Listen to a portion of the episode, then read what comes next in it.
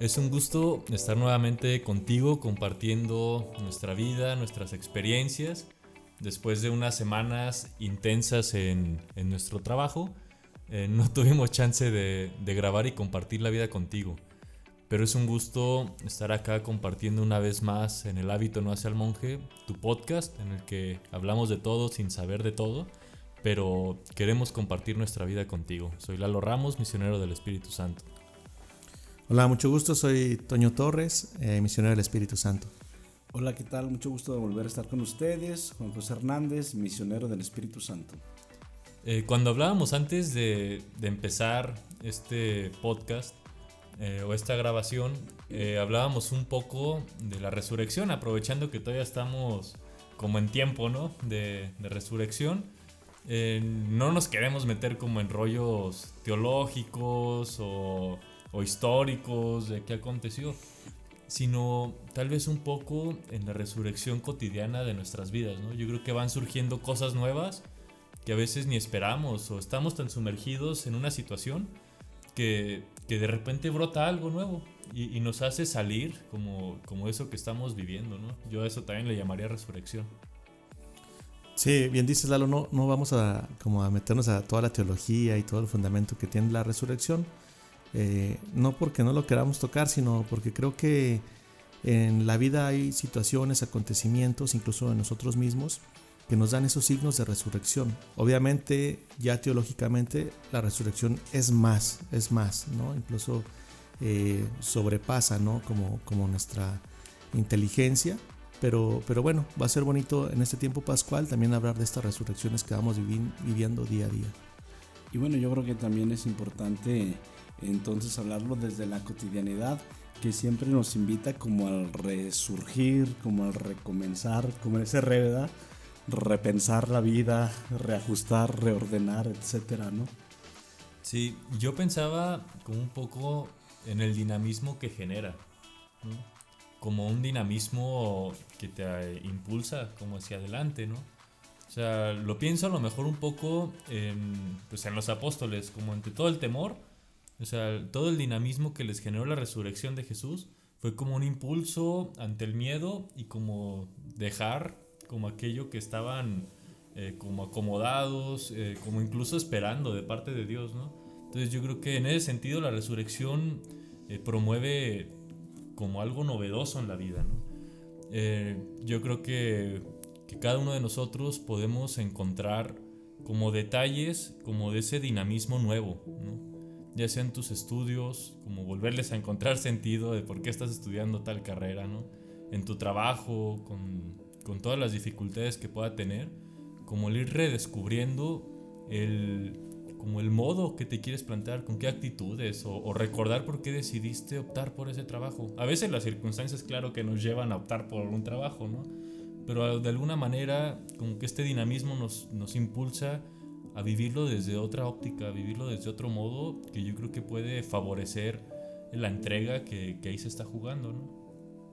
Sí, yo, yo, creo que la misma naturaleza es muy sabia.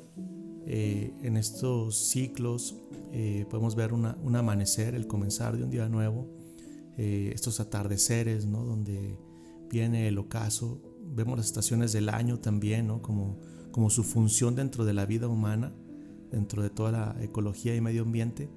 Entonces, ¿cómo, cómo sí ver esos signos en, en la naturaleza? Obviamente también en nuestro cuerpo, ¿no? en nuestra persona, se dan, ¿verdad? Se dan. Eh, y yo creo que es ahí la, la, clave de la que queremos hablar. Sí, yo creo que a mí me hace chido volver así como a estos, a estos temas, volver a, a pensar, a reflexionar, a compartir aquí con Toño y Lalo eh, el punto de revitalizarnos se me hace como muy valioso porque no solo es como eh, intelectualmente, lógica o racionalmente el proponerme eh, una nueva actitud, sino que la intención es que pueda hacer reconectar desde dentro con, con algo que, que te haga vibrar, con, lo que te apasiona en la vida, con lo que te hace que, que te levantes, con lo que hace que, que tengas como el deseo de de dar lo mejor cada, cada momento, ¿no? no cada día, sino cada momento donde te sientas como completo, armonizado, en comunión como contigo mismo. Yo creo que esa es energía que es un potencial que está ahí, que te hace que te entregues que te hace como darle nuevos horizontes a tu vida, nuevos enfoques. Eh, es como la vida que, que, que, no quiere ser contenida en la mediocridad, en el aislamiento, como en, en estar como moribundo sobreviviendo. Yo creo que es la vida misma y nosotros desde lo religioso tal vez también decimos es como la fuerza en espíritu que está ahí queriendo llevarte a la plenitud de la vida. Sí, yo pensaba ahorita con esto que decía Toño, como qué pasa cuando das chance que algo pase, ¿no? O sea, yo creo que estos dos años, en especial el primer año de pandemia, en el que muchas empresas como que cerraron su producción, o sea, en términos ecológicos pasó algo. O sea, se dio chance de que varias cosas se empezaran a restablecer. Y, desde ahí como cuestionarnos si, si, es que estamos dando la oportunidad de que algo pase. De que algo surja, porque seguimos como con un ritmo y un dinamismo de consumo que no permitimos que algo pase. Que algo nuevo brote. Yo creo que la pandemia eh, brindó esa posibilidad en términos ecológicos, en términos de la naturaleza, de que algunas especies, incluso sobreexplotadas o sobreexplotado su hábitat, eh, diera la oportunidad de que surgiera, ¿no? No con la idea de que, ay, hay más, deja, me lo friego, pues, ¿no? Aprovechando que la pandemia hizo que hubiera ya más árboles o que hubiera tal especie otra vez, eh, pues deja, voy y, y me la acabo, ¿no? Yo creo que más bien es la posibilidad de darte cuenta que algo nuevo brotó y de poderlo cuidar, de poder ver qué condiciones son las adecuadas para que eso siga generando, para que eso siga hacia adelante, como con todo su dinamismo. Y es igual yo creo que en nuestra vida. Cuando damos chance de que algo nuevo brote, hay que poner condiciones para cuidarlo, ¿no? Porque si no, se te va de volada como... O sea, yo está ese famoso dicho de llamaradas de, de tata, algo así, ¿no? Como de que prende de volada eh, así como los incendios que luego aquí en Jesús María, pero se acaban también de volado, o sea, duran como una hora porque es puro pastito seco. Y, así nos puede pasar en este dinamismo como de, novedad, ¿no? Como que, ah, sí, lo nuevo, eh, luego pasa a lo mejor hilándolo con uno de los episodios que hablábamos de los propósitos, como decir, un propósito que te duró una semana, ¿no? Porque no pusiste a lo mejor las condiciones adecuadas para que permaneciera como ese dinamismo de vida. Sí, yo, quizá ahorita eh, que nos escuchas digas, bueno, pero ¿y cómo le entro ¿no? a esta resurrección o cómo entro a este dinamismo? Yo encontraba ahorita dos claves, ¿no? Una, primero, el movimiento. Yo creo que es, es, clave en la vida el movimiento. ¿Cuántas veces no queremos quedarnos como en la zona de confort porque nos sentimos a gusto o por ende porque nos da miedo, ¿no? Pero, pero sabemos y se nos dice que, que no, o sea, hay que estar en movimiento, ¿no? No estancarnos yo creo que es una clave, ¿no? El movimiento ya por sí mismo pues va abriendo posibilidades, eh, va abriendo como nuevos panoramas, horizontes, ¿no? Y acabamos de dar unos temas ahorita con Apostolado Cruz de, Señoras de Guadalupe y también con, con Apostolado Cruz Juvenil de la región Félix de Jesús. Y hablábamos sobre los sentidos y ahorita quisiera hilarlo aquí. O sea, ¿cuántas veces en la vida nos permitimos nuevamente descubrir nuestro sentido de la escucha? No, no estaremos arrutinados escuchando siempre lo mismo, y recuerdo esta experiencia de cuando te encuentras con una nueva, con una nueva canción, ¿no? que la descubres y, te mueve todo tu ser, todo tu interior y quieres ponerla una y otra vez y la, vuelve, y la regresas porque no la escuchaste bien desde el principio. Pero, pero date cuenta cómo, cómo te dinamiza, ¿no? Ahora, cuando vas a, a, un teatro y escuchas estas piezas musicales clásicas, todo lo que vibra en, vibra en tu interior, ¿no? O sea, te vuelve la vida. Y así nos podemos ir, ¿no? Con la vista, a lo mejor una vista rutinada, estar viendo las mismas noticias o estás viendo como los mismos caminos, desvíate un poquito, ¿no? Y, mira o levanta la cabeza, mira el cielo, mira las montañas si tienes posibilidad y ve cómo la vida se renueva, ¿no? Imagínate el tacto, ¿no? Eh, lo que significaría nuevamente el roce después de estos eh, espacios de distancia de la pandemia, pero nuevamente imagínate simplemente el pensar ahorita, ¿no? Que, que alguien eh, que quieres mucho o que a lo mejor para ti todavía sigue siendo desconocido, llegue y te abrace o toque o roce la piel, te dinamiza y te mueve y te resucita porque te mueve. Eh, eh, ahorita que hablabas de las canciones, entonces por eso andas escuchando un buen lachona, ¿verdad? no, es para darte como, como esta capacidad de asombro, ¿no? Esa capacidad de, de, de, dejarte como asombrar, de dejarte impresionar por lo más básico que entra por, por los sentidos. Me gusta mucho eso. Y luego también veía en eso que mencionaba Lalo que se me hizo muy interesante en relación a la tentación también que tenemos en, en siempre lo novedoso, en siempre correr hacia lo novedoso, también hacia lo asombroso, a lo que me genera adrenalina, a lo que me genera impulso, como si eso fuera lo más, lo más este, vivaz, como lo que me llena de, de, de pasión, ¿no? Y ahí podemos el riesgo siempre entonces de solamente vivo y vivo a plenitud cuando hago algo que me saca de mí mismo en relación como adrenalina, ¿no? Y entonces, ¿cómo poder asombrarnos contemplando la vida en su cotidianidad, eh, en el permanecer, en el saber estar, desde una manera también sencilla, desde una manera como más armónica, como más este, tranquila, sin tener que estar siempre buscando los medios para llegar a asombros continuos, lo nuevo, lo nuevo, lo nuevo, como si lo que está no fuera suficiente para yo tener vida. ¿Cómo puedo vivir entonces en las relaciones conmigo, con Dios, con las cosas, con los demás y ahí generando y produciendo vida? Sí, fíjate, eh, me haces contactar con, como con una exégesis que una vez escuché de un misionero del Espíritu Santo, de una frase del Evangelio de Juan, porque decía, hago nuevas las cosas.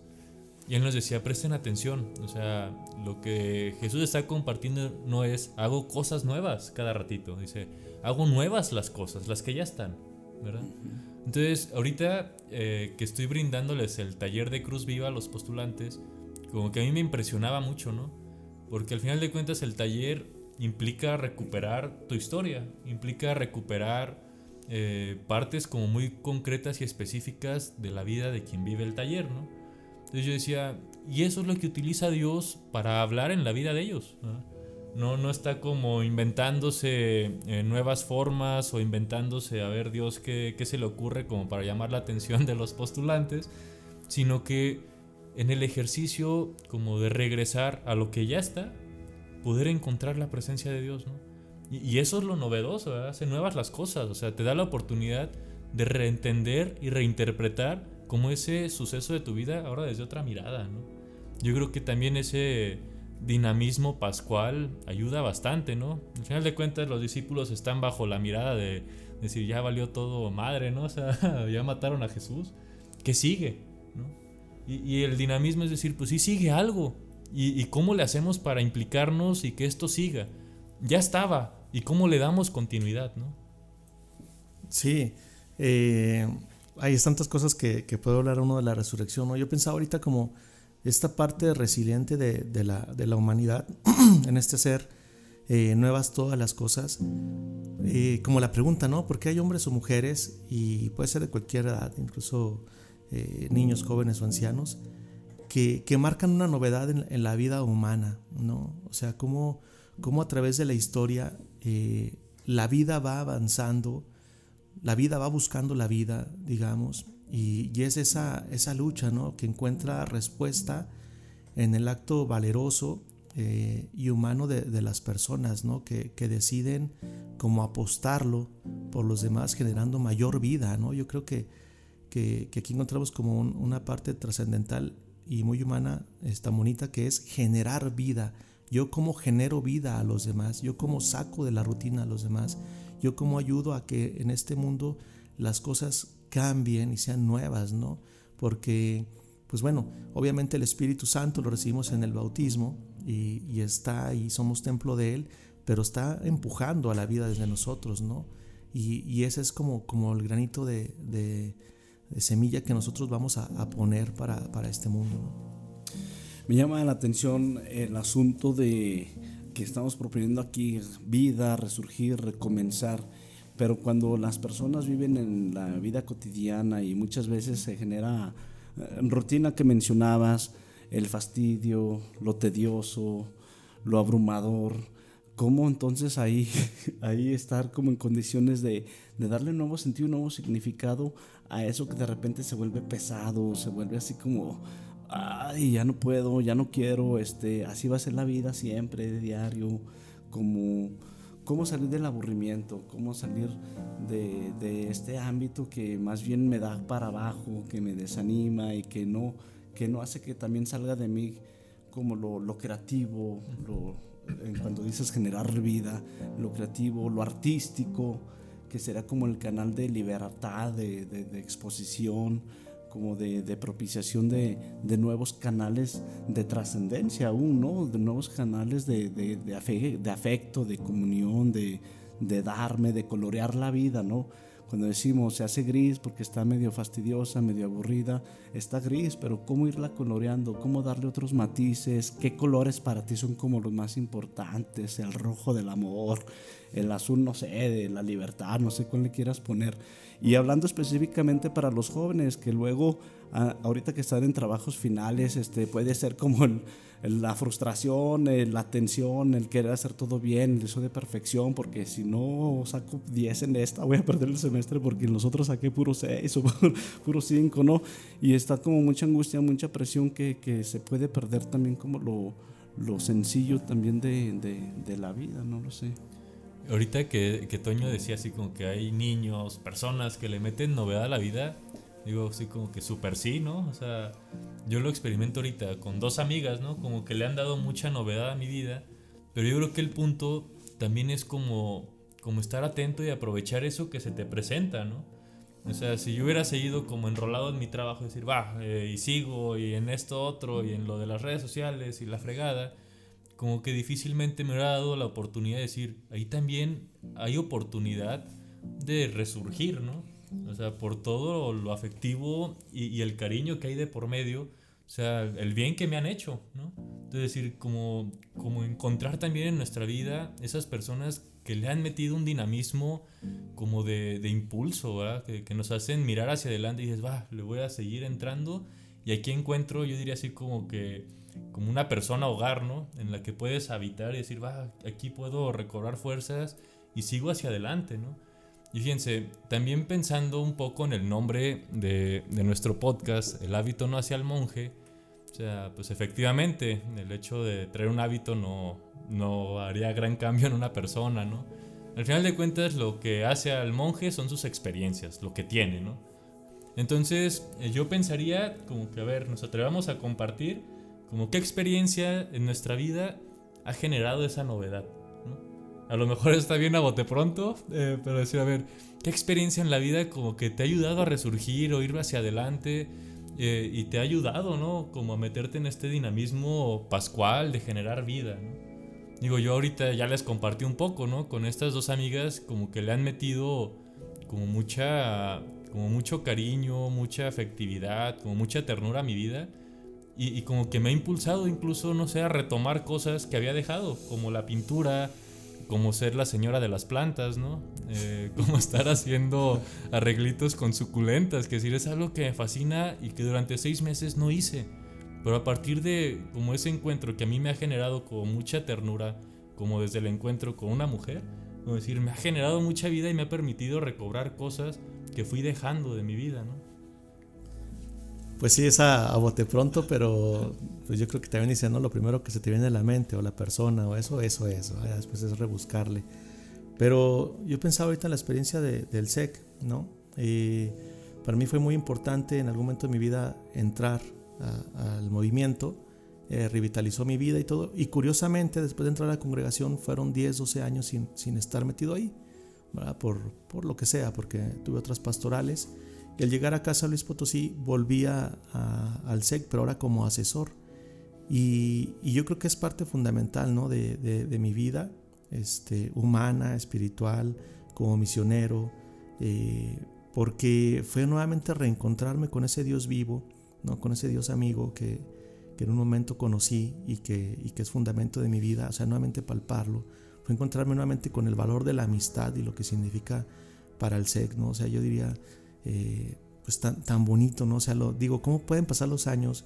¿Cómo puede ser que, que, es otra delegación, ¿no? Este, muy diferente, pero queda, queda algo que es lo mismo, ¿no? Y, y yo creo que, que, en eso regresan, o me regresa la risa, me regresa este, la alegría, la diversión, el cotorreo. O sea, la verdad es que, que, fue otro, otro, otro momento, ¿no? Yo creo que yo pondría aquí como el encuentro o reencuentro tan importante, ¿no? Que es revitalizante. A mí se me venía inmediatamente, ahorita que preguntabas, lo, volver a lo presencial. Volver a lo presencial, porque yo creo que una de las cosas que generó la pandemia fue la angustia de la soledad y el aislamiento.